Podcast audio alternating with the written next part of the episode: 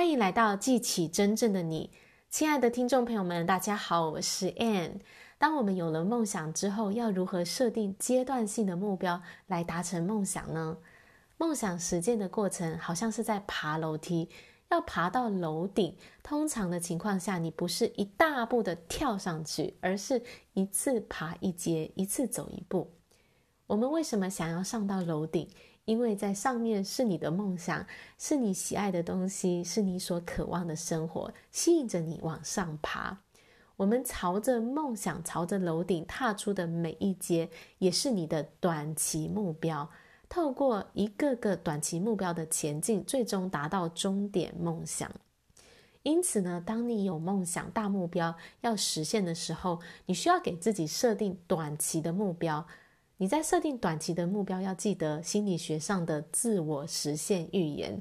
你告诉自己什么是可能的，你认为什么是真的，什么就会成真。我们倾向会去想说啊，这个不太可能。如果你觉得一件事情不太可能，你就不可能会去做。我们要给自己正向的自我实现预言，也就是告诉自己，我真的可以做到这件事情。你要实现梦想，就要创造小的短期目标，一次一步的往目标前进。你问自己说，在这个礼拜结束的时候，我想要到达哪里？我想要创造什么？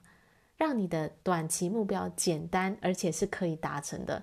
这样你就能够在一周结束的时候，给自己庆祝你拿到了你的短期目标。所以，实现梦想的过程就是每天一步的朝你的目标前进。问问自己，今天我可以踏出的那一步是什么？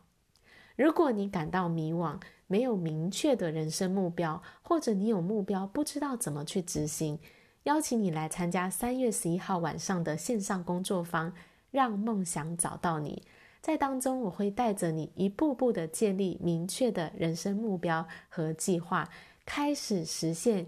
你想要的生活，相关的资讯会放在本集节目的下方，赶快报名，赶快行动。好啦，今天的分享就到这里，我们下一集再见，拜拜。